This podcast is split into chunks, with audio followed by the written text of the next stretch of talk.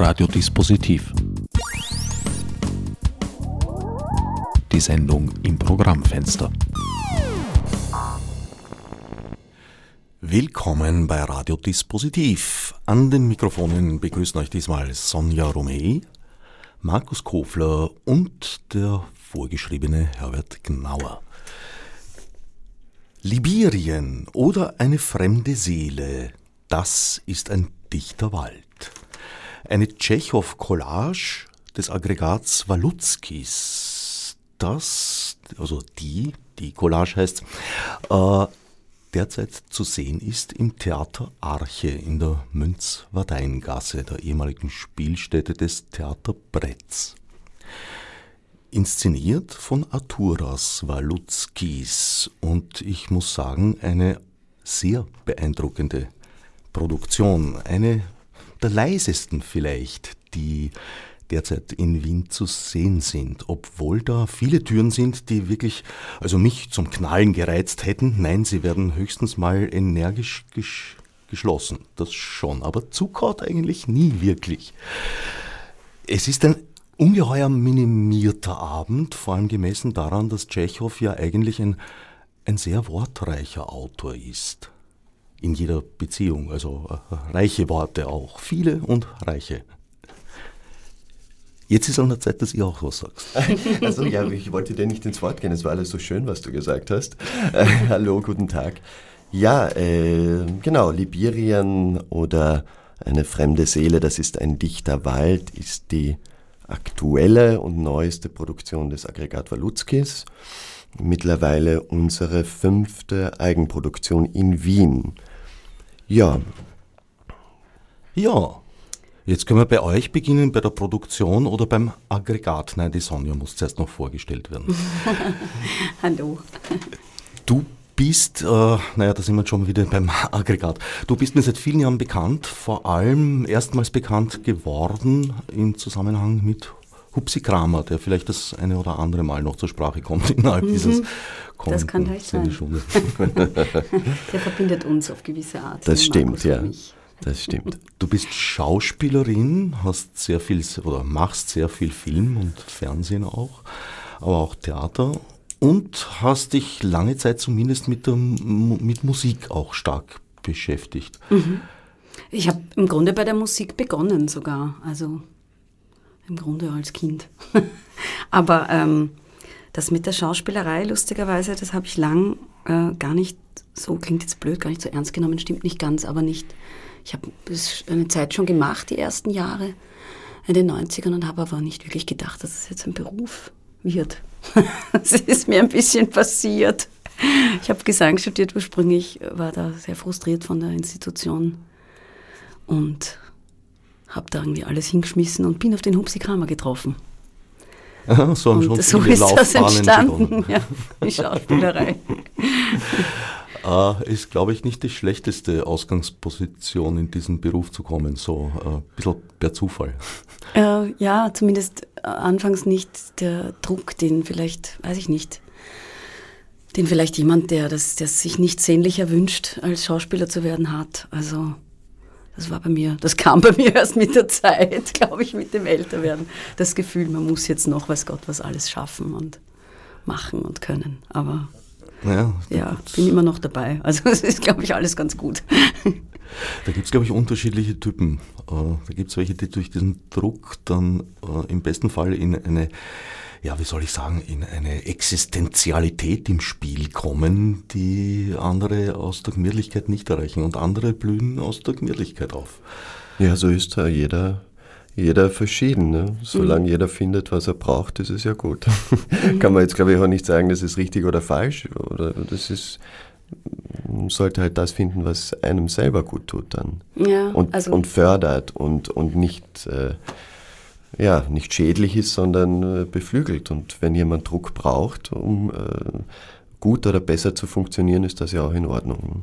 Also, es gibt ja in der Kunst ganz oft oder im darstellenden Bereich, dass äh, Menschen sich nach einem jemanden auch ein bisschen sehnen, der sie halt fordert, um, um etwas herauszuholen aus ihnen, das, das sie selbst vielleicht nicht vermögen herauszuholen. Ja. Also Theater ist schon immer auch ein bisschen äh, Selbsttherapie. oh je, da würde ich mir jetzt nicht trauen, so eine allgemeine Ja, Ansage zu das- machen, weil ich glaube, das sehen die darstellenden Künstler untereinander sehr unterschiedlich. Manche sind da ganz allergisch auf so äh, Begrifflichkeiten, wenn jemand, kenne das eher aus dem Freundeskreis, die nicht aus dem Theaterbereich kommen, wenn die dann irgendwie anfangen mit, naja, eigentlich macht sie ja die ganze Zeit eine Therapie. Dann, Ja, na, das- dann das- kann ich das mit Humor nehmen, aber ich glaube, für andere Kollegen ist das eher schwierig, das so zu nennen. Na, das würde ich auch äh, also äh, auf keinen Fall unterstützen sozusagen, weil es ist im besten Fall, was man immer wieder hört, es ist ein Handwerk. Durch die durch das Wiederholen, durch die, äh, durch die Form, durch die Struktur, die man hat, kann man vielleicht manchmal in Einzelfällen oder Situationen von einem gewissen therapeutischen Effekt für sich selbst sprechen, aber grundsätzlich ist es etwas, das wiederholbar sein soll und das ganz klar von sehr genauen Absprachen lebt. Und da ist dann mit viel Selbsttherapie äh, eigentlich kein Raum dafür, ja. Also, Mhm. Das könnte auch ein, ein sich selbst verlieren in irgendwelchen Ja. inneren Prozessen sein. Das fände ich auch schwierig. Was, was, was ich am ehesten noch manchmal vielleicht, keine Ahnung, als therapeutisch ist das nicht das richtige Wort, aber so empfinden könnte, ist, dass man sich natürlich, dass wir in dem, also als Theaterschaffende oder auch im Filmbereich, finde ich, ein bisschen einen Luxus leben, in dem wir uns intensiv mit einer Geschichte oder einer Realität einer anderen beschäftigen dürfen und können, recherchieren, Rollenarbeit. Also da findet ja irrsinnig viel Austausch statt, im Idealfall in so einer Produktion. Über ein Thema, ja, über Geschichte anderer Menschen an anderen Orten oder in anderen Zeiten. Das hat manchmal vielleicht schon Aspekte, das sind ja viele Dinge, die möchte man nicht unbedingt selbst im realen Leben erleben. Aber man hat irrsinnige Freude daran, bis hin zur Exzession, äh, exzessi exzessiven äh, ähm, Darstellung ähm, Dinge zu erfahren im spielerischen Bereich, die wir zwar im Leben nicht haben wollen, aber im spielerischen Bereich kann das irrsinnig, ja, eine, trotzdem eine irrsinnig intensive Erfahrung sein. Ne? Trotzdem natürlich mit dem Bewusstsein, wir befinden uns jetzt in einem gemeinsamen Spiel. Ja, es ist eine abgemachte, abgesteckte Situation und wir wissen, wir können da trotzdem immer, ein Teil von uns ist natürlich immer quasi absolut in dem Bewusstsein, dass es ein Spiel ist, logisch. Also sonst wäre es gefährlich. Also das- manchmal. Das Identifikationstheater, wie es eine Paula Wessely betrieben hat zum Beispiel, ist gewisserweise heute nicht mehr so ein Thema. Das freut mich ganz besonders, weil ich in den 80er Jahren noch seinerzeit miterlebt habe, wie der von Georges Tabori eingeschleppte Walter Lott äh, da seinen Guru-Kreis im gleichnamigen Kreis abgehalten hat, der eine ziemliche Schlangengrube war. Ja. ja. Und da ging es eben sehr stark um diesen therapeutischen Anteil, aber weiter möchte ich mich da jetzt gar nicht ver verbreitern.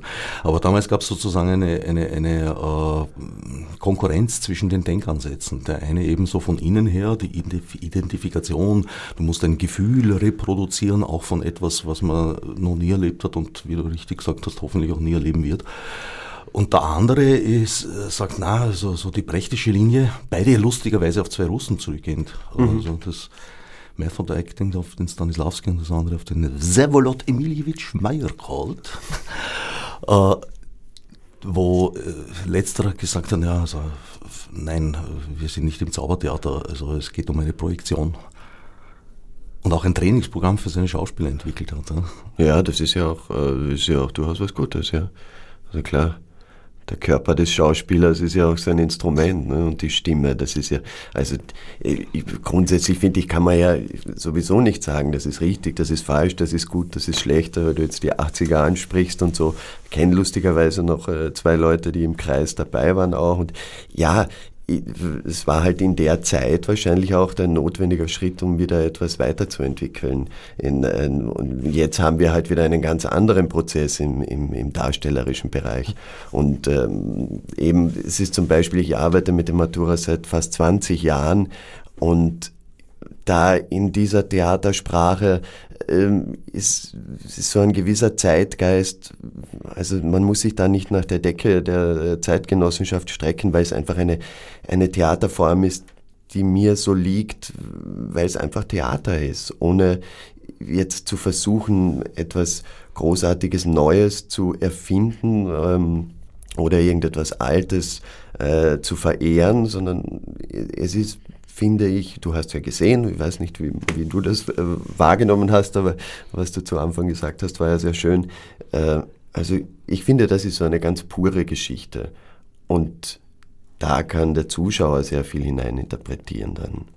Ob das jetzt großer, großes formales Theater ist oder emotionales oder äh, das überlassen wir dann dem Publikum. Wir machen da unser Handwerk und das hat Hand und Fuß in dem Fall. Das ist ein, eine ganz klare Geschichte. Also da muss sich der Schauspieler auch nicht seelisch äh, ausziehen. Um, um, um da, das ist ein sehr gutes Netz, das wir da haben. Wobei ja. sich da auch in unserer Geschichte ja auch, also in dem Stück Libirien, ja auch menschliche Abgründe zeigen. Aber wir müssen sie in der Form nicht sozusagen uns jetzt als, als Schauspieler jetzt irgendwie in komplette Abgründe hinabwerfen, um diese auch dem Publikum irgendwie verständlich zu machen.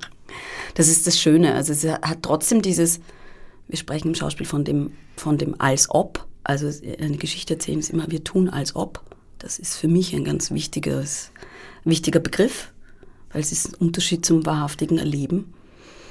Aber das, was in den Zuschauern im Idealfall in der Atmosphäre im Raum, im, im, im Live-Konzept des Theaters äh, beim Zuschauer im Kopf entsteht, wenn er, wenn er vielleicht gerührt ist oder, oder auch einfach lachen darf oder, oder die, die Assoziationen, die bei ihm entstehen, das ist das, wofür wir sozusagen nur die, die, die Fläche anbieten, ja, finde ich, mit so einer Arbeit und das mag ich wahnsinnig gern dran, dass es nicht zu vollgestopft ist, sondern eigentlich, mhm. wie du anfangs auch gesagt hast, sehr reduziert, fast minimalistisch äh, erzählt wird. Ja, extrem minimalistisch. Also der Knall eines Revolvers ist reduziert auf ein leises Klicken. Unglaublich. Trotzdem hat der, der Abend eine, eine, eine Spannung, die man knistern spürt. Im Publikum. Ja, ich meine, wir haben natürlich heute den Vorteil, dass man, wir alle kennen so viel. Ne? Wir alle haben so viel, jetzt allein schon aus dem Film.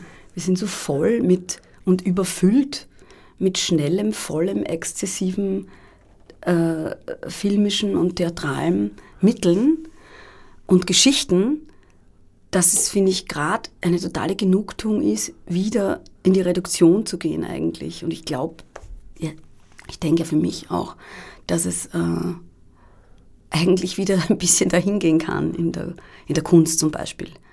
Ich glaube, dass das auch vielleicht wieder ein bisschen ein Anreiz ist, womöglich. Für den Zuschauer auch. Ich bin ja kein großer Tschechow-Kenner, muss ich gestehen. Aber für mich habt ihr einen Schalk aus den Texten auch gekitzelt, wo ich jetzt nachlesen muss, ob der auch wirklich drinnen ist oder ob ihr den beigetragen habt. Ich habe gleich nach der Vorstellung mit dir, Markus, kurz gesprochen, ja.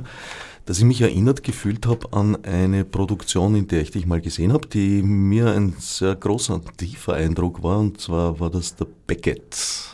Ah, ja, ja. Warten auf Godot, Warten auf Godot ja. von und mit Hupsi Kramer in einer unglaublichen äh, Umgebung. Das war das Unwirklichste. So ein Bühnenbild kann man gar nicht bauen. Ah, du hast den Aspern gesehen, oder? Mhm. Selbstverständlich. Ja. Und um den HörerInnen äh, jetzt kurz einen, einen Geschmack zu geben.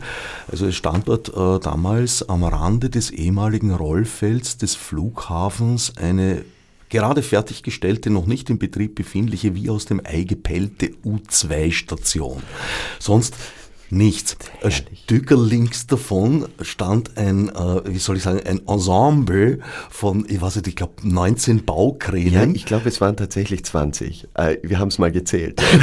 die haben dort gerade die Fundamente ausgehoben von der späteren Seestadt. Geschaut hat man in eine steppenartige Landschaft mit hohem Gras bewachsen, aus der zeitweise äh, wirklich schwer identifizierbare Geräusche gedrungen sind. Das klingt ein bisschen wie aus einem einem Haruki Murakami eigentlich. War es auch. Und wie der Hupse es getimt hat, dass genau in dem Moment, wo im Text vom Mond, vom Aufgehenden die Rede war, der Mond tatsächlich erschienen ist. Äh, unglaublich, vor allem weil ich ja von dir weiß, dass damals der Improvisationsrahmen sehr groß war. Der Improvisationsrahmen bei eurer Tschechow-Produktion, äh, werden wir vielleicht noch drüber reden, weiß ich nicht, wie groß der war, weil es ist ja ein ungeheuer exaktes Ballett auch letztlich. Aber in der Minimalität. Ihr reduziert diese eigentlich, wie eingangs erwähnt, sehr wortreichen, sehr psychologisierten Figuren eines Tschechow auf einen Extrakt. Also ihr setzt nicht nur eine Projektionsebene, sondern ihr gebt einen Extrakt mit, mit dem man dann ein paar Tage im Mund und im Hirn rumgehen kann und daran lutschen. Und äh, seit damals frage ich mich, ob nicht Beckett eigentlich die logische Folge so einer äh, Abstraktion ist. Ah, du meinst jetzt in Bezug auf das äh, Aggregat Walutskis als Produktion oder als Idee oder? Als Idee, so ähm, generell. Naja, das ist ja, äh, das ist natürlich jetzt eine interessante Idee, aber ich glaube, dass ja Beckett in dem Sinn ja das ja schon ist und Turas ja eher versucht oder wir ja versuchen, aus anderen Stoffen diese Stimmung vielleicht zu erzeugen, die mhm. ja Beck, im, im Beckett steht ja alles minutiösest drinnen. Ja, das kann man ja de facto, wenn man gute Leute hat, ja eins zu eins umsetzen. Beckett schreibt ja, schreibt ja mittellange Pause, kurze Pause, drei Schritte in die Richtung, vier Schritte in diese Richtung. Das ist ja schon, die Partitur bei Beckett ist ja gegeben, die steht ja, die kannst du ja, wenn du das mit guten Leuten machst, eins zu eins umsetzen, beziehungsweise musst du ja sogar. Es ist ja äh, so verfügt, dass man daran nichts ändern darf. Aber ähm, in unserer Arbeit ist es ja das Spannende, das zu entwickeln selbst. Also diese, diese Prozesse und diese Partituren selbst zu erschaffen. Und weil du die Improvisation angesprochen hast, ist es halt so, dass beim Aggregat Walutskis in der Erarbeitung selbst, also im Probenprozess, wird sehr viel über, über Improvisation gearbeitet genau. erstmal, um zu ja. diesem super exakten teilweise minutiös präzisen Ergebnis zu kommen. Also bis der Arturas das dann mit uns findet, festlegt und sich da sozusagen erst, wird erstmal wirklich vieles ausprobiert, vor allem mit Körpersprache, aber auch Texte werden erstmal, zumindest in unserer Arbeit jetzt war das so, ja. Markus kann da mehr sagen zu den vergangenen Jahren, äh, so dass wir nicht gleich jetzt alle so, das ist dein Text, jetzt lernst du den, wie das ja meistens am Theater ist, da kommst du oft schon mit gelernten Texten zum ersten Probentag damit man überhaupt miteinander mal in die Arbeit geht. Äh, teilweise ist es so. Heißt, und da wird eher erstmal. Ich habe das in der Praxis nie erlebt, ehrlich gesagt. Na, mal so, mal so.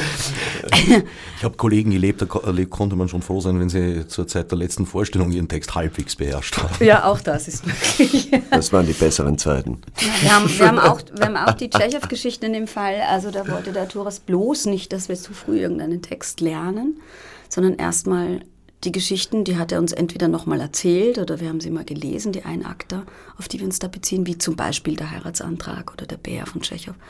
Und dann haben wir die erstmal miteinander improvisiert, auch mit unserer Sprache oder mit eigentlich sehr wenig Sprache, bis wir dann nach und nach vorgerückt sind und gesagt haben, das und das nehmen wir uns aus dem Originaltext. Hm. Das heißt, am Anfang standen Leseproben, ihr seid am Tisch gesessen und habt gelesen, so wie klassisch? Nein, nein, das ist... Äh das ist vielleicht ein Tag, wenn überhaupt, aber ähm, der Arturas hat eine, immer eine Grundsituation im Kopf. Und auf die hin wird sofort improvisiert meistens, um zu schauen, was funktioniert, was funktioniert nicht. Der Text ist ihm in dem Sinn nicht so wichtig, als wie das Verständnis des Schauspielers für die Grundsituation. Das ist ja die Haltung äh, und wie ist diese Situation, in der man sich gerade befindet als Figur.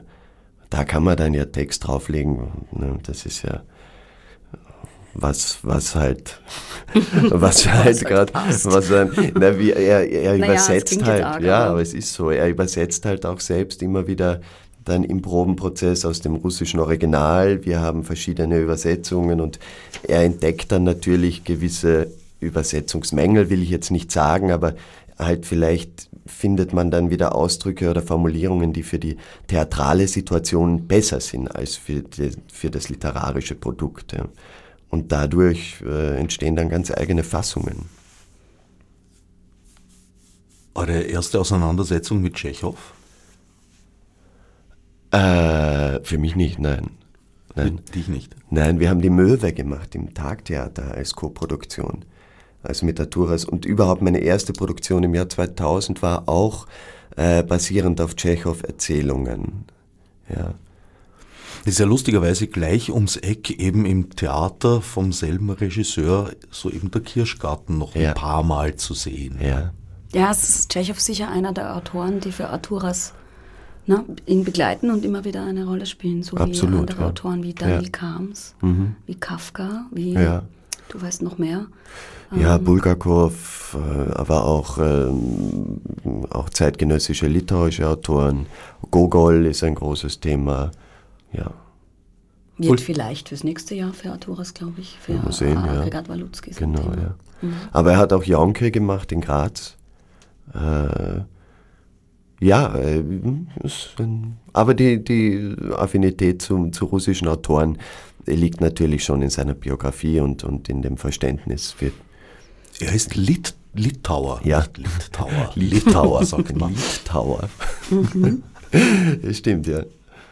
Und in Salzburg ansässig, weshalb er Ja. uns heute leider hier nicht beehren kann. Genau. Ah, aber vielleicht mal zu einer anderen Gelegenheit. Ja, ich hoffe, das wird nicht die letzte Produktion gewesen sein. Das glaube ich kaum und er Glaub kommt auch auch gern kaum. nach Wien. Ja. Also. Du, Sonja, hast Tschechow schon mal irgendwo Noch nie gespielt, mein erstes Mal sozusagen. Nein, also ich habe auch, ich habe einige Produktionen vom Aggregat Walutzkis gesehen in den Jahren, auch immer, immer toll gefunden und hatte auch leise und heimlich den Wunsch, dass irgendwann mal mit denen äh, zu einer Zusammenarbeit kommt. das ist etwas wahr geworden, äh, was mich sehr freut. Ja, wirklich ein tolles Ensemble und ein tolles Team und wir kennen einander auch äh, schon lang aus der Szene und auch privat. Und äh, nein, also ich habe ich hab natürlich ähm, Tschechow, ich kenne natürlich Tschechow-Stücke und das meiste ist oft, oft ist es halt doch, der, der klassische ist halt dann oft die Möwe und Kirschgarten, die hat man dann halt in mehr oder weniger vielen Varianten gesehen im Laufe der Jahre, ne? Festwochen oder was so auch immer. Und unterschiedlich hat es mich begeistert, manchmal schon sehr. Ähm, es ist ein bisschen ein, ein Ding, wo ich immer das Gefühl hatte, ja, vor so einer Tschechow-Inszenierung, weil eben so viele aus der Szene Tschechow-Inszenierungen gesehen haben oder sich daran versucht haben, habe ich das Gefühl, das ist so ein bisschen ein, hm, wie machen die jetzt wohl den Tschechow? Also, ähm, es ist keine leichte Aufgabe, Ja, es finde ist, ich. es ist, glaube ich, äh, bei uns, also jetzt im deutschsprachigen Raum, irgendwie habe ich so das Gefühl, dass das ein bisschen tabuisiert ist, dass Tschechow einfach auch wahnsinnig komisch sein kann. Man kann diese Charaktere und diese Figuren, äh, die sind ja auch, die sind ja auch lächerlich in ihren, in ihren ganzen Unvermögen. Sie sind grotesk. Sie sind grotesk, Grotesk, sie sind, es ist, es ist äh, Tot gelangweilt von tot ihrem gelangweilt. dekadenten Leben ja, oft. es ist ja auch eine große, äh, Tschechow, der große Humanist, ja, der, der ja durchaus auch die Künstler sehr aufs Korn genommen hat. Also dies, ich meine, gerade in der Möwe, diese Dekadenz und Gelangweiltheit und äh, diese Unfähigkeit zur Selbstreflexion, das ist ja herrlich. Ja? Und auch die Figuren, die er in, in diesen unzähligen Erzählungen beschreibt, also im besten Sinne des Wortes sind sie tragikomisch. Und die sind nicht ausschließlich Tragödien. Und das wird, denke ich, halt bei uns eher so stark in eine Richtung getrieben, dass man darüber nicht lachen soll oder darf oder kann. Und das, das ist, sieht man aber bei Produktionen aus dem, aus dem osteuropäischen Raum zum Beispiel durchaus, dass, dass die Figuren durchaus mit einem Augenzwinkern dargestellt und äh, gezeichnet werden. Und das finde ich auch ganz wichtig, weil das, das, das äh, macht den Raum nochmal viel größer für Tschechow. Das ist, finde ich, ganz wichtig. Wie weit kann man Tschechow mit Schnitzler vergleichen? Beide waren sie Ärzte. Tschechow hat allerdings nicht praktiziert, was ich weiß. Äh, beide waren sie scharfe Beobachter ihrer Zeit und ihrer Gesellschaft. Beide haben sie sehr ironische Standpunkte auch eingenommen, aber der Schnitzler ist, ich weiß nicht, ein Wiener Gespritzter und der Tschechow ist Champagner? Nein, das ist jetzt nein, zu pathetisch, streich mal wieder. Nein, das, das, das, könnte ich tatsächlich nicht sagen. Also ich, ich, ich finde diesen Humor, den der Tschechow durchaus hat beim Schnitzler, finde ich den nicht so. Aber das, über diesen Vergleich habe ich noch nie nachgedacht. Aber ich auch es, nicht. es Ich könnte das jetzt, äh, könnte das jetzt nicht, nicht sagen, ob, ob man da viele Parallelen findet. Na, Ich, ich finde gerade keine. Ich Also ich, auch bin nicht, ja. gerade ein bisschen wortkarg, deshalb. Ja. Vielleicht eine Forschungsaufgabe für das Aggregat. Möglicherweise. Wie kam es eigentlich zum Aggregat? Ihr habt sich in Salzburg, glaube ich, glaube ich, formiert. Ähm, die Geschichte zum Aggregat ist eine lange, das Aggregat gibt es jetzt, naja, lang, seit 2012 in Wien. Ähm, das resultiert daraus, dass der Martin Bermoser, der heute äh, leider äh, nicht da sein kann, und ich den Arturas aus Salzburg kennen, weil wir halt damals sehr viel in der freien Szene gearbeitet haben. Der Martin äh, mich tatsächlich mit dem Arturas bekannt gemacht hat im Jahr 2000. Da haben Martin und ich beide in der Tischgesellschaft gespielt im Jedermann und Martin hatte davor mit dem Arturas schon, glaube ich, zwei Produktionen gemacht so ganz mit einer ganz freien Gruppe, dem Theater Panoptikum damals in Salzburg.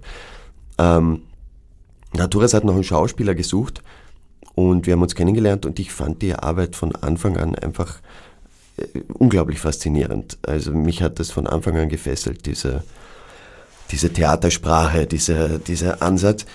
Äh, ja, langer Rede, äh, kurzer Sinn. Wir haben dann mit Arturas in Salzburg einige Produktionen gemacht. Ich weiß, ich könnte jetzt gar nicht sagen, wie viele. Und dann haben Martin und ich beschlossen, wir müssen diese Arbeit vom Arturas irgendwie mal in Wien präsentieren. Also wir wollten, dass er halt ein bisschen aus Salzburg auch rauskommt. Und da haben wir gesagt, naja, dann, dann müssen wir eine Inszenierung mit ihm machen. Und dann haben wir einen Verein gegründet und haben noch jemanden gebraucht und haben die liebe Kollegin und Freundin Julia Schranz ins Boot geholt äh, die das dritte Gründungsmitglied ist und haben von null an begonnen, mit Arturis in, in Wien Theater zu machen. Der Hupsi Kramer war der Erste. Äh, ich habe damals bei ihm, glaube ich, einen Oscar Wilde gespielt und habe gesagt, du Hupsi, ich habe da so einen, einen, tollen litauischen Regisseur und kennt man nicht einmal bei dir etwas versuchen. Und der Hupsi war halt äh, wahnsinnig äh, ein Mäzen sozusagen, hat uns das, die, sein Theater zur Verfügung gestellt für eine Produktion, weil wir ja null Geld hatten, gar nichts und hat uns das sehr unterstützt und das, das war damals der Harmsabend, die erste Produktion. Ähm, es war dann ein wundervoller Erfolg und daraufhin hat sich das weiterentwickelt. Und also es war ein schöner Prozess die letzten sieben Jahre, so dass Arturas eben auch ein bisschen aus Salzburg rauskommen konnte. Dann ist das Tag, hatte Interesse für eine Koproduktion. Ja, und so wächst das schon langsam. Ja, genau. Wenn schon nicht alle, so doch sind es viele Wege, die bei Hupsi Kramer entweder begonnen haben, vorbeigeführt. Ja. ja. Ihr habt euch ja, nehme ich an, auch dort kennengelernt. Im Dreiraumtheater oder schon vorher vielleicht? Mhm. Im Rabenhof? Mhm. Ja. Im Rabenhoftheater. Wir haben beide viel im Rabenhof gemacht. Genau, ja. In Jahren auch. Ja. Der Markus und ich. Bei ja. Thomas also, Grazer. Ja. Und beim Roman Freigassner. Erst unabhängig voneinander ja. und dann irgendwann auch in gemeinsamen genau, Produktionen. Stimmt. Mhm. Ja. Aber dann habt ihr beim Hupsi eigentlich auch was gemeinsam gemacht? Ja, ähm, die Wolfi Bauer Gala. Genau. Die Wolfi war aber auch im Rabenhof. Die war auch im Rabenhof 2013 oder so, glaube ich. Ja. Aber im Anatomietheater. Und die, und die zuletzt uh, Dance Me to the End of Love. Der Leonard Cohen. Jubiläum Leonard Cohen Abend. Ja. Da haben wir eigentlich alle mehr musiziert als irgendwie, ja. das war jetzt weniger darstellerisch als musikalisch, aber auch da sind wir uns im Rabenhof wieder begegnet. Ich kann mich erinnern, also ich habe es nur einmal erlebt, aber ich glaube, es war auch eine ziemliche Bandbreite. Der Abend war ja jedes Mal eher ein bisschen anders. Ne? Mhm. Vor allem vom Hupsi. Ja. Ja, nein, auch, auch teilweise ähm, an den Teilen, also an den äh, Musikern, Schaus Schauspielern, wie auch immer. Es war ja mhm. nichts, großteils Schauspieler, die auch singen. Und äh, es konnten nicht immer alle zu den gleichen Terminen, also hat Upsi da ein bisschen Es war immer spannend. Müssen. War, immer, war spannend, immer wer spannend, kommt ja. heute und was passiert und vor allem, was erzählt Hupsi. Ja. Also ein, ein eine Abschiedsskala hingestreckt über ein ganzes Jahr, wenn ich mich nicht irre, die selbst Marika Röck neidvoll erblassen hätte lassen. Was Marika Röck in 30 Jahren zelebriert hat, nämlich in Abschied, hat Hupsi praktisch auf ein Jahr komprimiert, aber sehr eindrücklich. Nein, 30 Jahre ist übertrieben. Nein. Aber es war schon ein paar. aber das ist ja so eine Sache mit den Abschieden. Ne? Das ist Ja, als Abschied hat es, glaube ich, gar Na, nicht. Das war eig- ursprünglich zum zu 70er. seinem 70er, wo das Rabenhoftheater gesagt hat, Hupsi, zu deinem 70er wollen wir dich da haben und mach doch was. ja. Und dann war, wir haben das alle selber erstmal, glaube ich, nicht genau gewusst. Hupsi hat sich gewünscht, einen Leonard Cohen-Abend Ja. zu machen und hat uns alle dann eingeladen. Und ich glaube, manche von uns haben sich erst gefragt, hm, Leonard Cohen, Hupsi Kramer, so. Aber das war dann ein irrsinnig spannendes, äh, ein spannender Abend, der auch wahnsinnig verschieden in den Interpretationen und all die Leute, die da über die Jahre rund um den Hupsi Kramer, da gibt es ja natürlich noch viel, viel mehr Menschen, die mit dem Hupsi über die Jahre zu tun hatten, künstlerisch. Das war Ah. schön, ja. Das war immer wieder schön, da zusammenzufinden. Und man hat es dann auch verstanden, finde ich, weil, weil der Leonard Cohen mit seiner Musik den Hupsi halt wirklich äh, über lange Zeit so begleitet hat. Und das Lustige war dann auch, die Bilder zu sehen.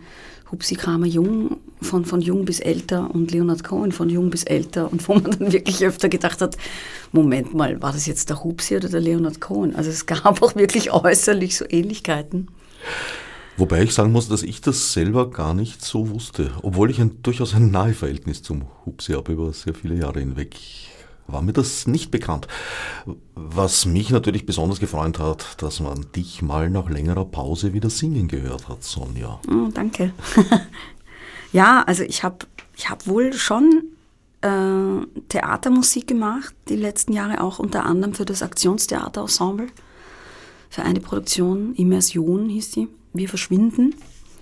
Die lief auch über, puh, zwei oder fast drei Jahre immer wieder, gastspielartig. Ähm, da war ich, Christian Musser und ich für die Musik verantwortlich und waren auch live on stage sozusagen immer dabei. Und ähm, ja, ich habe natürlich immer wieder Musiktheater gemacht, aber stimmt, seit meine eigene Formation Lorelei Lee nicht mehr aktiv unterwegs ist, seit 2016 gab es nicht mehr so oft wie sonst die Gelegenheit, auf der Bühne zu singen. Und das habe ich da schon sehr genossen bei dem Kronabend auch, weil ich da schon immer merke, wie sehr ich das mag. Gibt es eine Chance, dass du diesen Weg wieder aufnimmst? Naja, lang werde ich es wahrscheinlich nicht aushalten. Also Ohne. Na, ohne Musik, nein. Es ist schon im Moment, es ist nur zu Hause, mehr oder weniger, aber das kann schnell gehen und sich wieder ändern. Du kommst vom Gesang, hast das studiert, Studiert und abgebrochen, aber dazu stehe ich, ja. ja, mehr, mehr Autodidakt in Wahrheit unterm Strich. Ja. Also vieles selbst, selbst entdeckt und gelernt, aber und komponierst auch nach wie vor. Mhm. Also es war jetzt auch eben für die Theaterproduktionen auch teilweise so, dass man dann äh, selbst, selbst komponiert. Also ich mache das immer wieder gern und kann oft gar nicht anders, selbst wenn es gar nicht geplant ist. Ich habe äh, zuletzt vor, vor, dem, äh, vor dem Stück jetzt mit Aggregat Walutskis habe ich im Theater Drachengasse gespielt. Und auch da ist es in der Probenzeit entstanden, dass, äh, dass es einen Moment gab, wo es klar war, jetzt kommt, passiert mir ein Lied. Und es ist dann ganz schnell ein Lied da mit Ukulele und äh, die Regisseurin war auch da, die Sandra Stückkopf, so, so äh, wachsam und, und hellhörig und hat sofort gesagt, das, das machen wir, das nehmen wir. Also es, es passiert auch mal ohne Auftrag, dass es immer wieder mal ein Lied geschrieben wird von mir dann für eine Produktion oder so. Das, das kommt dann halt so, das passiert mir und äh, macht mir viel Spaß. Hupsis Leonhard Cohen Gala hat eine weitere Überraschung für mich gebracht. Ich wusste nämlich nicht, dass du, Markus, auch aus der Musik kommst. Ja, also, äh, ja, es ist, äh, wie soll man sagen, aus der Musik. Ja, ich habe äh, Klavier studiert äh, eine Zeit lang und habe das aber auch ähm, abgebrochen, äh, weil die Liebe zum Theater einfach äh, größer war, ja, genau. Spielst du noch Klavier? So gut wie gar nicht. Also ich, ich spiele, wenn's, wenn ich es irgendwo äh, sozusagen einsetzen kann, eben für solche Produktionen oder wenn es auch mal in einem Stück gebraucht wird, dann mache ich das für mich selbst äh, so gut wie gar nicht mehr. Also Oh, sehr schade. Ich warte immer auf einen Abend von ja, dir, na, musikalischen. es ist mir, das, das braucht vielleicht noch ein paar Jahre. Ich sage mal so, ich, hab, ich hab, hatte einen gewissen Überdruss vom Instrument, ja. Aber wenn es einen konkreten Anlass gibt, mache ich das, aber ich habe äh, keine Sehnsucht danach, ich sag so. Ja, ja. ich verstehe das. Ich habe selbst fast ein halbes Jahrhundert Klavier gespielt. Ja. Kam irgendwann einmal aus einem Urlaub zurück und hatte wirklich so überhaupt keine Lust, den Trainingsrückstand wieder auf. Ja, ja, so. ja das verstehe ich gut. Ja. Habe gleichzeitig damals meine, meine Tätigkeit als Radiomacher, muss ich auch sagen, intensiviert und habe mir dann auch schon irgendwie gedacht, ich hoffe jedenfalls ein besserer Radiomacher als Pianist zu sein. Ich ja. habe dich nie spielen gehört. Ah, es gibt ein paar Aufnahmen auf meinem Website. Nein, es war weit entfernt von jedem Professionalismus, aber ich habe es hat doch eine große Rolle gespielt und ich war recht erstaunt, wie ich festgestellt habe, es ist mir dann eigentlich gar nicht mehr abgegangen. Ja, eben, ich kenne das Gefühl, mir fehlt es auch gar nicht. Also wenn irgendwo mal, wenn ich in einem Theater bin und da steht irgendwo ein Klavier rum, dann habe ich immer so ein paar alte Sachen, da, da klimper ich dann ein bisschen rum und bin ganz erstaunt, wie schlecht das geht mittlerweile. aber ich, also so für mich zum Vergnügen, äh, ja, ab und zu, aber. Naja, so, so Sachen, wie du es da im Rabenhof beim Hupsi rausgelassen hast, das könnte ich nie machen. Nein. Naja. Ja, ich habe es ich hab's auch sehr geliebt. ich würde Markus gerne öfter hören, singen und spielen. Naja. Ja, aber diese, diese totale Freiheit im Gefühl zu musizieren, das scheint, das höre ich immer wieder, dass Leute, die jetzt durch die klassische Schule gingen und das aber nicht wirklich deren Ding war, so, dass sie da immer wieder auch ein bisschen diese, diese absolute Lust oder, oder dieses, äh, dieses Leidenschaftliche dran zu musizieren manchmal ein bisschen verlieren oder durch dieses, sagen wir mal, durch dieses Korsett der klassischen Schule das ist halt nicht für jeden was. Ne? Das ist für, nicht für jeden Geist was sozusagen. Offenbar. Also wenn ich mir meine Tochter anschaue, die, die hat, äh, die hat ein paar Jahre Klavier gelernt und dann hat sie irgendwann gesagt, so na jetzt nimmer und dann haben wir auch keine, ich hatte keine Lust, sie zu zwingen. Ich bin da immer zu schwach als Mama, um, um zu sagen, da musst Überhaupt keinen Sinn. Und, und die hat aber nie aufgehört und die macht selber und die schreibt selber großartig und ich warte auf ihr erstes Album. Und ich glaube nicht nur ich, hunderte Gymnasiasten in Wien, die mittlerweile ihre Musik kennen, einfach weil sie es herumspricht und weil sie was hören. Und das finde ich unglaublich schön. Also dieses, ich mache das selber und äh, lasst mich und ich lasse mir auch von keinem da was einreden. Ich will mein Ding machen. Das finde ich großartig. Und da gibt es halt in Wien schon, jetzt schweife ich gerade ab, gell? aber da gibt es, finde ich, eine unglaubliche musikalische Szene an, gerade dann auch an jungen Leuten, die, oh ja. die, die, sich diese Freiheit oh und ja. diese Freude oder auch diese Schubladisierung dann auch nicht äh, sich das nicht vergällen lassen dadurch. Das ne? ist für das mich ist ein, ein, eines der größten Rätsel. Also einerseits ja, hat sich, äh, auch wenn das manche Leute in Abrede stellen, aber es hat sich die Qualität, die handwerkliche Qualität in allen Kunstformen enorm entwickelt. Ja, und da ist das Schauspiel keine Ausnahme und die Musik schon gar nicht.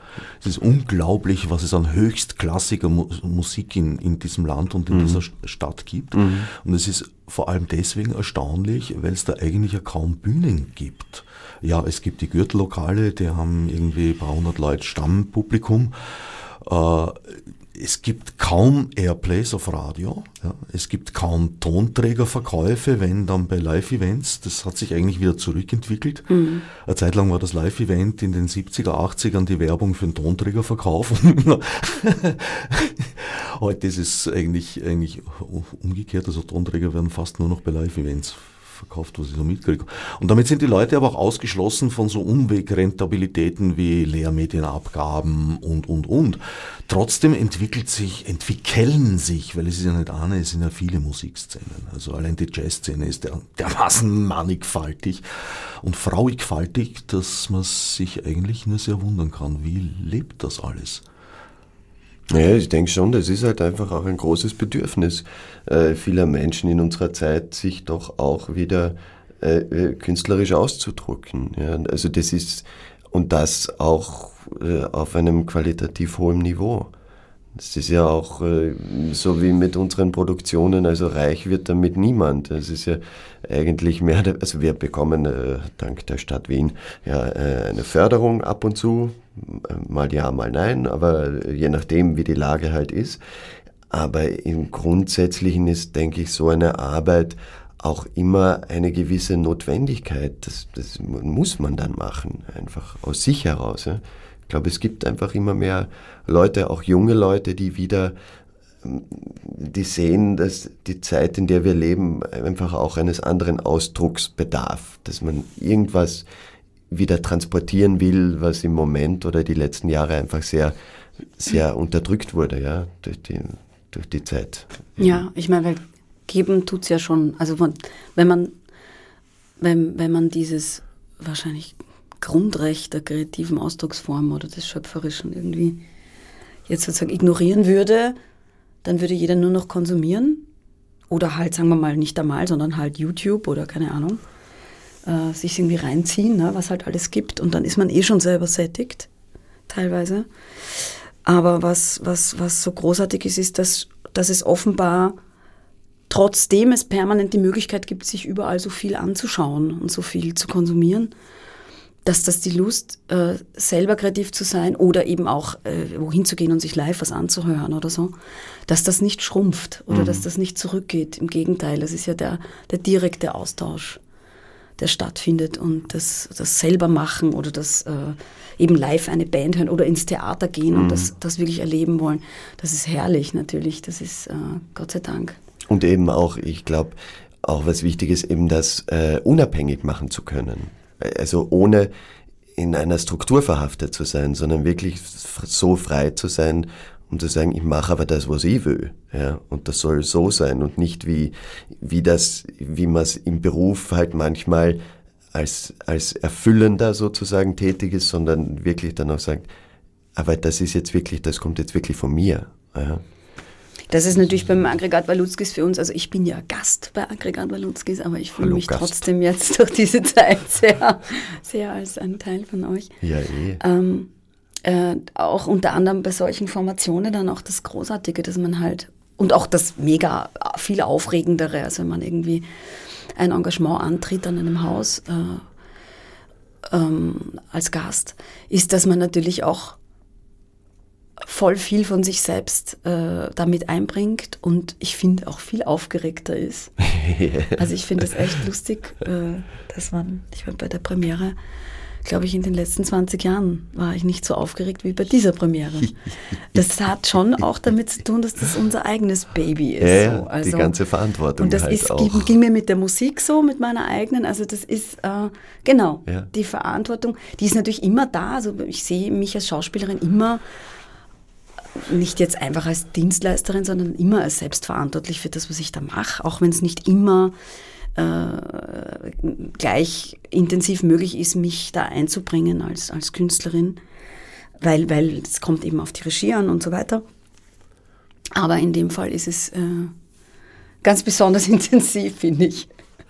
Das glaube ich gern. Es ist ja auch ein bisschen aus dieser Zwischenposition äh, herausgetreten in der sich Schauspielerinnen äh, befinden, nämlich einerseits Vermittler zu sein zwischen einem Autor, einem Regisseur, verwirklicht sich auch eine Bühnenbildnerin und ein Kostüm und was weiß ich was alles. Theater ist ja ein Teamwork, viel mehr noch eigentlich als, na, na, Film ist noch stärker, aber egal. Äh, und in diesem Fall habt ihr den Text ja auch selbst geschaffen. Also ihr seid das Brennglas, durch das der Tschechow sozusagen konzentriert wird. Aber damit ist, nehme ich mal an, die Identifikation mit dem Abend auch entsprechend höher. Und man steht letztlich dann doch ja selber auf der Bühne. Und gerade bei dieser Produktion gibt es keine Möglichkeit, man schwingt ja keine, keine langen Arien oder sowas, dass man sich retten könnte in einem unter, sonst un, untergehenden Ensemble, was es auch ab und an schon gegeben haben soll, habe ich gehört. Äh, ja, also ich, ich denke mal, wenn du sagst, das ist euer Baby, ja, genau das sehe ja. ich und ihr, ihr, ihr, ihr schaukelt es wirklich äußerst lustvoll und brillant durch den Abend. Ja, schön. Ja, es ist, eine, es ist schon eine höchste Konzentrationsnummer auch. Ja. Also wir sind da ausgeliefert. Es gibt keine Ausreden in dem Fall. Also wir haben uns, wir haben die Struktur, aber das war's. Sonst gibt es da keine Ablenkung. Ja. Es gibt keine Musik, kein Video, kein großes Bühnenbild kein Blinky Blinky, kein Theaternebel. Es gibt ein Lavor. es, ja. es gibt Lavur. Lavur. Es ja, gibt drei Lavur. Aber man kann sie nicht verstecken. Ja. Wir sind da. Naja, also ich denke, die Geschichte unterm Tisch.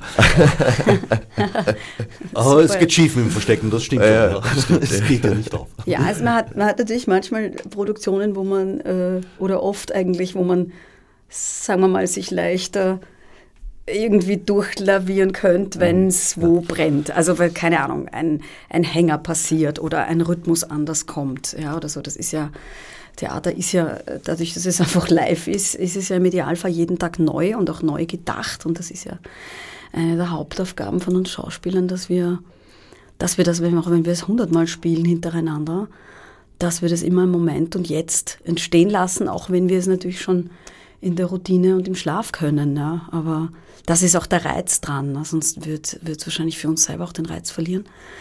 Aber da ist eben bei, der, bei dieser Produktion von Aggregat Walutskis ist es eben nicht nur irrsinnig präzise, sondern wie du, wie du es sehr schön formuliert hast, finde ich, es fühlt sich auch an wie durch ein Brennglas. Also wenn wir da auf der Bühne sind, es fühlt sich an, da ist keine Kamera auf uns gerichtet wie im Film, aber mhm. es fühlt sich so an, als wäre die ganze Zeit ein Riesensumm auf dich. Mhm. Und das macht's also das Gefühl, ein Atmer zu viel, also ich übertreibe es jetzt, aber ein Atmer zu viel. Und bei den Proben hatte ich nicht nur einmal den Eindruck, der Arturas, unser Regisseur, ein Atmer zu viel und es ist, nein, nicht atmen. Also, ähm, jetzt klingt atmen. jetzt arg, aber das habe ich nicht als äh, unangenehm empfunden, sondern mit ihm die Suche, okay, was will er denn genau? Und, und mit dem Gespür dafür, das er hat, dem unglaublichen Gespür dafür. Ja wie, wie, wie sind denn diese Figuren? Wie sind denn diese, in unserem Fall, ne, diese Tschechow-Figuren? Wir haben ja äh, an dem Abend, sind es ja mehrere Episoden sozusagen aneinander gehängt. Und man, ich habe jetzt von mehreren Besuchern dann auch im Nachhinein das so gespiegelt bekommen, dass sie gesagt haben, es ist toll, dass das eigentlich die gleichen Figuren sind, die durch diese Episoden führen, so als würden sie unterschiedliche Dinge erleben. Ich weiß, aus heutiger Sicht, dass das unserem Regisseur komplett klar war. Mir war es nicht ganz klar während der Arbeit. Aber ich habe da total vertrauen dürfen darauf. Und das war sehr, das ist einfach toll, wenn man das Gefühl hat, okay, ich vertraue darauf, dass der das eben so genau, der Regisseur das so genau sieht, dass ich mich da bis zu einem gewissen Grad auch ähm, übergeben, hätte ich jetzt was gesagt, nein, quasi vertrauen darf und auch sagen darf, okay, nein, äh, ich habe keine Ahnung, wo das jetzt genau hingeht, aber es macht Spaß und ich begebe mich jetzt einfach mal mit auf, diese, auf diesen Trip und schau mal, was passiert. Und wenn dann am Ende die Zuschauer genau das erkennen, was ich nicht einmal selber mehr wirklich erahnt habe, dass das wirklich sich so stark etabliert nach außen. Das ist schon toll. Also in meiner Sicht äh, hätte jede einzelne Szene, jeder einzelne Auftritt oder wie ihr immer das nennen wollt, hätte als in sich geschlossenes Ding oder hat als in sich geschlossenes Ding völlig funktioniert, aber es war auch ein großer Bogen in, in dem Ganzen drin. Also mhm. Ja, diese Metaebene. Es ist vielleicht nicht eine Geschichte, na doch, es sind viele Facetten von äh, mehreren, aber durchgehenden Figuren, zum mhm. Großteil zumindest, außer denen, die erschossen werden. Ja, das kommt vor. Aber das Thema ist ja Libirien, Spoiler. ist ja die Liebe. Ist ja die Liebe in Sibirien, wenn man so will, oder die Liebe einer tschechowschen Libirien. Ja. Libirien, ja. Eine Wortschöpfung von euch oder kommt das beim Tschechow Nein, das ist eine Wortschöpfung von uns, ja. ja. Hingegen eine fremde Seele, das ist ein dichter Wald, das klingt sehr nach Zitat. Das ist ein Zitat von Tschechow, ja. ja tatsächlich. Ich weiß jetzt aber äh, gerade tatsächlich nicht, ob es aus einem Text ist oder aus einem, einem Brief. Also ich weiß jetzt nicht, ob es äh, aus einem Werk oder einem privat, einer privaten Kon äh, Konversation stammt. Das müsste der Arturis beantworten. Ne? Genau, das nächste Mal bringst du ihn einfach mit. Ja, na, ich glaube, das stammt nämlich auch von uns. Äh, ich weiß aber nicht mehr, wo wir es jetzt rausgenommen haben. Peinlicherweise. Obwohl da ist ja die Idee, da ist ja schon wieder fast dann die, die Nähe zu Schnitzler äh, fühlbar. Ne? Siehst, also, doch, ja, doch, doch. Ja, ah, ja, ja, da haben natürlich, ja. Das weite Land, ja, ja, etc. Ja, vor allem der einsame Weg. Ja, das, also, auch, ja. das ist ein, ein, ein, ein Stück, das ja. für mich Tschechow-Dimensionen hat. Absolut, ja, das stimmt. Ja. Obwohl mit Komik ist da gar nichts mehr. Ah, ja, muss ja nicht. auch nicht sein. Muss ja auch nicht. Ja, nein, stimmt. Ja. ja. Hast du recht. Na gut, das führt uns jetzt, naja, würde uns schon über die letzten Minuten führen, aber muss nicht sein, unerquicklich. Nein, ich, aber entschuldige, ich wollte nur noch etwas sagen, äh, weil, äh, weil du eben am Anfang gesagt hast, die Stille, diese Ruhe, ja. weil wir darüber gesprochen haben und da, das ist ja auch etwas, äh, was auch klar sein muss, dass die Stille ja nicht so ohne weiteres trägt. Also diese stillen Momente oder Na, eure schon. Die, die sind ja, aber die trägt, weil weil sie ja total gefüllt ist. Also sie ist ja inszeniert bis ins letzte Augenzwinkern und dadurch ist die, ist, kann die Stille auch so, so schön sein, weil sie ja sehr gefüllt ist. Ja. Es Inszeniert ist und gefüllt ist ja. leider nicht dasselbe, aber ja. bei euch kommt es zusammen. Bei uns kommt es zusammen, ja, das, das wollte ich damit sagen, ja, dass die, das ist ja auch gar nicht so, so leicht, mal Absolut, fünf ja. Minuten auf der Bühne drei Darsteller zu haben oder sieben, die jetzt nicht unbedingt eine Pantomime-Nummer machen, sondern an einem Tisch sitzen und, und spielen, ohne etwas zu sagen. Ja, das ist ein, das ist so ein, ein besonderes Herausstellungsmerkmal, glaube ich, von, von unserer Arbeit auch, dass das möglich ist immer wieder. Mhm. Muss ja. ich da an trotzdem ganze Geschichten erzählen? Genau, ja, ja. Ein Hauch von Buster Keaton. Ja. Oh yes. Ja. würde ich auch sagen. Ja. Um die, diesen Kreis auch zu schließen, am Anfang hast du etwas gesagt und irgendwo ist das auch zwischendurch immer wieder so durchgeklungen, die Wiederholbarkeit. Wie weit spielt das eine Rolle? Wie weit äh, ist, die, ist Improvisationsrahmen einer gegeben? Ein bisschen, weil man versteht ja jetzt unter Wiederholbarkeit im, im Gegensatz zu den 70er Jahren vielleicht noch äh, nicht, dass es immer auf die gleiche Weise hergestellt ist, äh, aber es soll doch irgendwo dasselbe wieder erzählen. Also es ist nimmer mehr so, so hundertprozentig mechanistisch definiert, würde ich sagen, wie ehemals. Naja, äh, es, es ist ja etwas ganz Wichtiges, jetzt gerade in der kleinen, in der kleinen Besetzung, dass die Vereinbarungen auf der Bühne ein, den Grund haben, dass man es wiederholbar machen kann. Und alles, was da in gewissen Stücken wie jetzt in, in Libirien davon abweicht, äh, beschädigt in gewisser Weise auch die Struktur des Abends. Und das verschiebt den Rhythmus, wo wir wieder bei der Musikalität werden. Ähm, und äh, Timing ist kein China-Restaurant, wie es so schön heißt. Ne? also es muss einfach, das, das, die Struktur, die Wiederholbarkeit ist gerade bei dieser Arbeit extrem wichtig. Und der Improvisationsrahmen, würde ich jetzt mal sagen, ist eher minimal. Ja. Was jeder selbst in seinen Nuancen macht, ist natürlich spannend und frei, aber es ist sehr klein und ich finde auch, dass ja das Publikum mehr oder weniger das Recht darauf hat, einen, den Abend zu bekommen, wie er gedacht ist. Und, und nicht die, die Tagesbefindlichkeit eines Schauspielers, der sich gerade heute ein bisschen mehr ausleben möchte oder nicht. Ja. Das kann, wenn das Stück so gedacht und gebaut ist, sehr lustig sein und sehr komische Formen annehmen, kann aber auch mal total in die Hose gehen, ist auch in Ordnung. In dem Fall sollte es sehr wiederholbar und sehr präzise sein. Ja. Sonja nickt. Das, was man im Radio nicht so mitkriegt, da muss man schon sehr ja. heftig nicken. um nicht ständig mm, mm, mm, zu sagen, während Markus redet. Also es ist unterschiedlich, glaube ich, auch in Theaterproduktionen, pardon, wie weit Wiederholbarkeit eine, eine Rolle spielt. Ich glaube, ein Teil davon ist, ist, ist, ist so vom Film übernommen worden, wie auch die Fotografie Aufgaben von der Malerei übernommen hat. Oder ist das jetzt mein Privatspaß? Naja, ich meine, das ist was, was beim Film natürlich, äh, was Wiederholbarkeit und auch das Anschlüsse denken und so weiter, wovon wir sprechen beim Film, Sprich, also für jemand, der das jetzt nicht weiß, äh, ich jetzt beim Film eine Szene habe und eine Einstellung spiele und ich weiß, ich weiß nicht, währenddessen äh, entscheide ich mich als Spieler, ich äh, greife an der Stelle das Glas ab, an, an der, bei dem und dem Satz äh, nehme ich meine Brille vom, vom Kopf und so weiter. Dann gibt es die Vereinbarung mit, äh, mit der Regie, dann irgendwann, okay, der Take gilt, also oder ich weiß es einfach und dann gilt für jede weitere Einstellung, dass ich die Dinge eigentlich im Idealfall genauso mache. Das läuft aber nur unten drunter. Also das darf natürlich nicht mein Hauptaugenmerk werden, sondern es muss ja immer noch das Spiel und das klare Denken dabei die Hauptaufgabe sein. Ganz so minutiös ist es dann, finde ich, bei den meisten Theatersachen, finde ich für mich nicht. bei, bei Arturas äh, Arbeit finde ich sehr wohl. Also da hat es schon eine äh, extreme, präzise Form und die braucht es auch, finde ich, sehe ich auch so. Und das finde ich auch jedes Mal bei jeder Vorstellung wieder das Aufregende, das Gefühl, okay, wir haben die Form so genau gefunden und gemeinsam gegossen, dass ich die eigentlich auch nicht verlassen will, sondern es ist gewissermaßen auch mein, mein Sicherheitskonstrukt, mhm. äh, in dem ich mich da bewege. Wenn ich das zu sehr verlasse, dann verliere ich womöglich auch den Kontakt zu den Kollegen.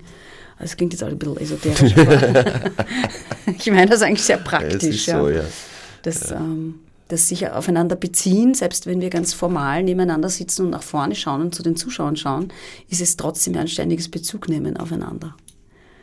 Ähm. Wie weit verändert das Publikum diese Inszenierung im Besonderen? Weil Publikumsreaktion ist natürlich immer da und man kann sie aufnehmen, man kann auch dagegenhalten, was oft sehr schwer ist. Äh, und das ist eine eigene Sendung wert.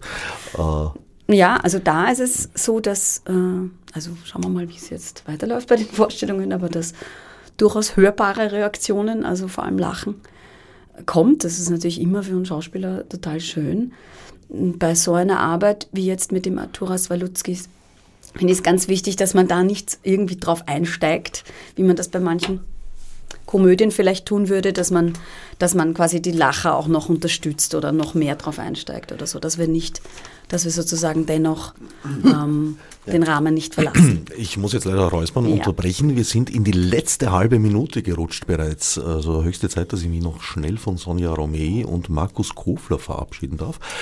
Sachdienliche Links gibt es selbstverständlich auf dem Website des äh, Freien Radios eures Vertrauens. Es ging um Libyrien oder eine fremde Seele, das ist ein dichter Wald. Noch zu sehen bis 1. Juni, 3. 3. Juni.